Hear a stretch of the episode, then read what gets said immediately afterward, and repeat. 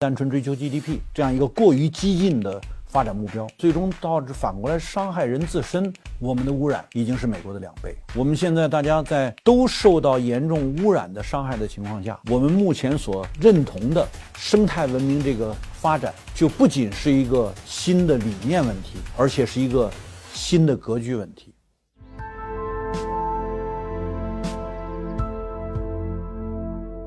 头条网友们，大家好，我是温铁军。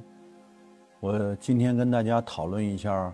我们这个生态文明发展战略和乡村建设行动之间的相关性。这个看起来似乎有点是政策解读，但其实呢，如果我们真的把我们周边所发生的一切联系到现在生态文明建设之中，我们就会发现它其实是一个和每个人的。这个切身利益都高度相关的，什么呢？注意，我们在二十一世纪之初，在这个世界上还不算是污染大国，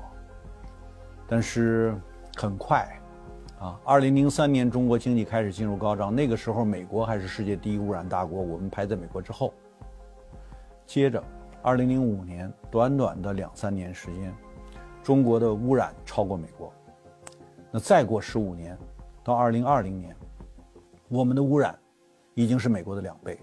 那经过这个差不多有十八九年了啊，我们现在所面临到的这个污染问题会是越来越让人难以忍受，因为大气严重污染。所以我们说生态文明这个提法，这个提得很早，从当年二零零三年中国的污染开始严重起来的时候。先提出的叫做科学发展观，那时候就主张放弃单纯追求 GDP 这样一个过于激进的发展目标，转为追求包容性的可持续发展。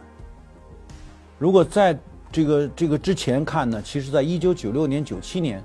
中国就加入世界二十一世纪议程的时候，就已经明确把可持续发展作为二十一世纪我们要实现的目标了。然后还有新千年发展目标等等，这一系列的都是科学发展观的依据。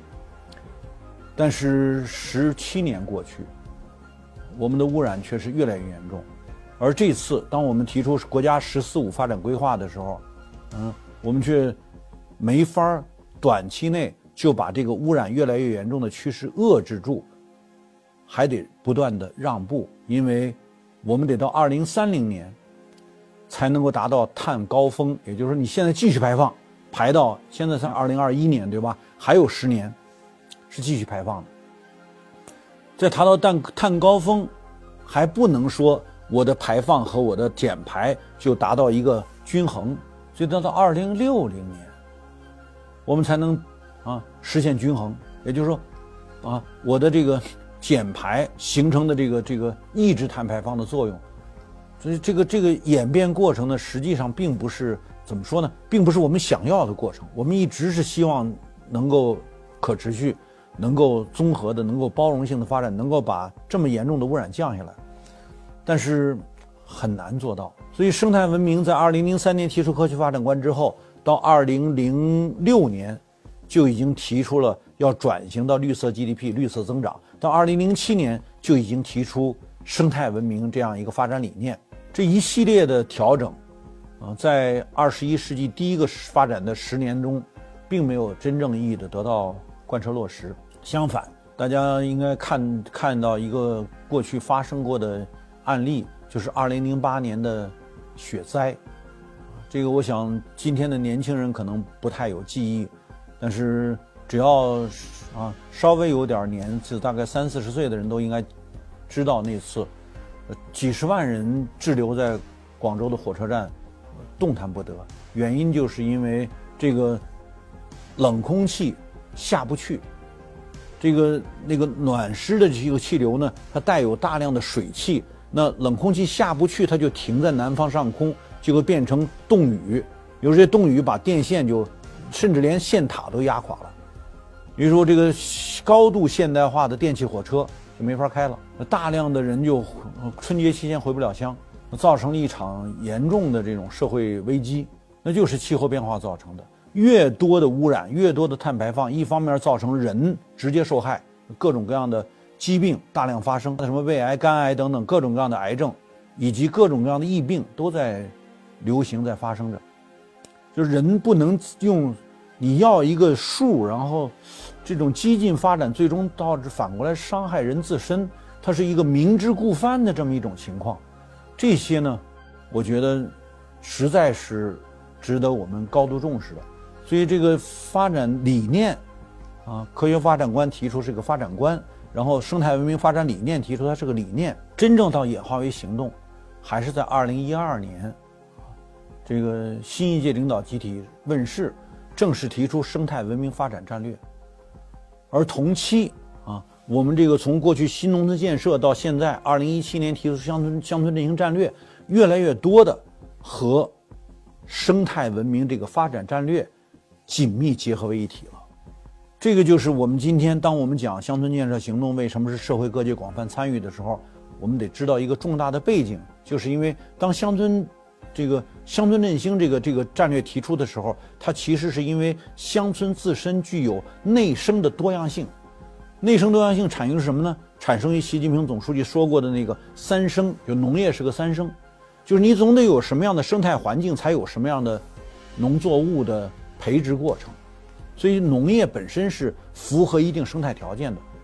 对吧？这话说的更什么一点，就是橘生南方为橘，生于北方为枳，就这个道理啊。你不可能把橘子生搬到华北平原去生产，嗯，在北方如果生产，它一定就异化了嘛。所以这个它一定是在南方的这个生态环境之中才能生长的，就这个道理，对吧？所以农业是三生，就是这样的生态条件、地理资源环境决定这样的作物，那你的农业生产就是生态决定。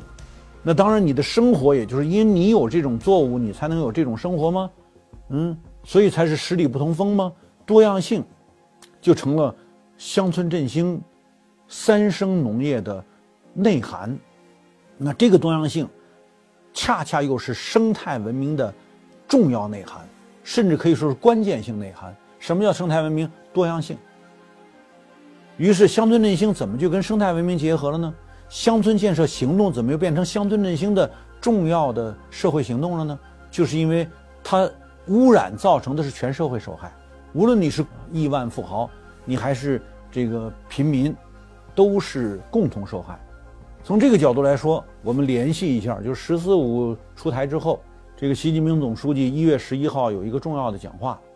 其中呢有一个非常有意思的观点，就在强调“三新”。我们现在进入新阶段，新阶段需要新理念，新理念需要新格局，逻辑非常完整。嗯，什么新阶段？能不能继续按照过去激进的工业化的发展方式，沿着工业化时代所派生的各种各样的理念、啊思想、嗯理论、嗯乃至于制度政策等等这套东西继续走下去？那只有新理念才能导致你调整你的发展格局，才有新格局。所以从这个角度来看呢，我觉得啊，我们现在大家在都受到严重污染的伤害的情况下，人们应该知道。我们目前所认同的生态文明这个发展，就不仅是一个新的理念问题，而且是一个新的格局问题。我们现在如何贯彻习总书记所强调的这个“三新”，和我们大家都在深受其害的这样一个传统的啊工业化、城市化叠加的这种发展模式，如何对它做出调整？那这个发展模式中原有的利益结构，如何根据新的发展理念和新的发展阶段，啊，来做出他们自觉的调整？当然，如果他们不自觉、被动调整，恐怕也是难以避免的，因为全球化危机正在不断深化之中。把这些放在一起，我们就会形成一种对三新的理解，我们也就会有自觉的行动。这些自觉的行动就会化为乡村建设行动。好，谢谢大家。我今天就讲到这儿。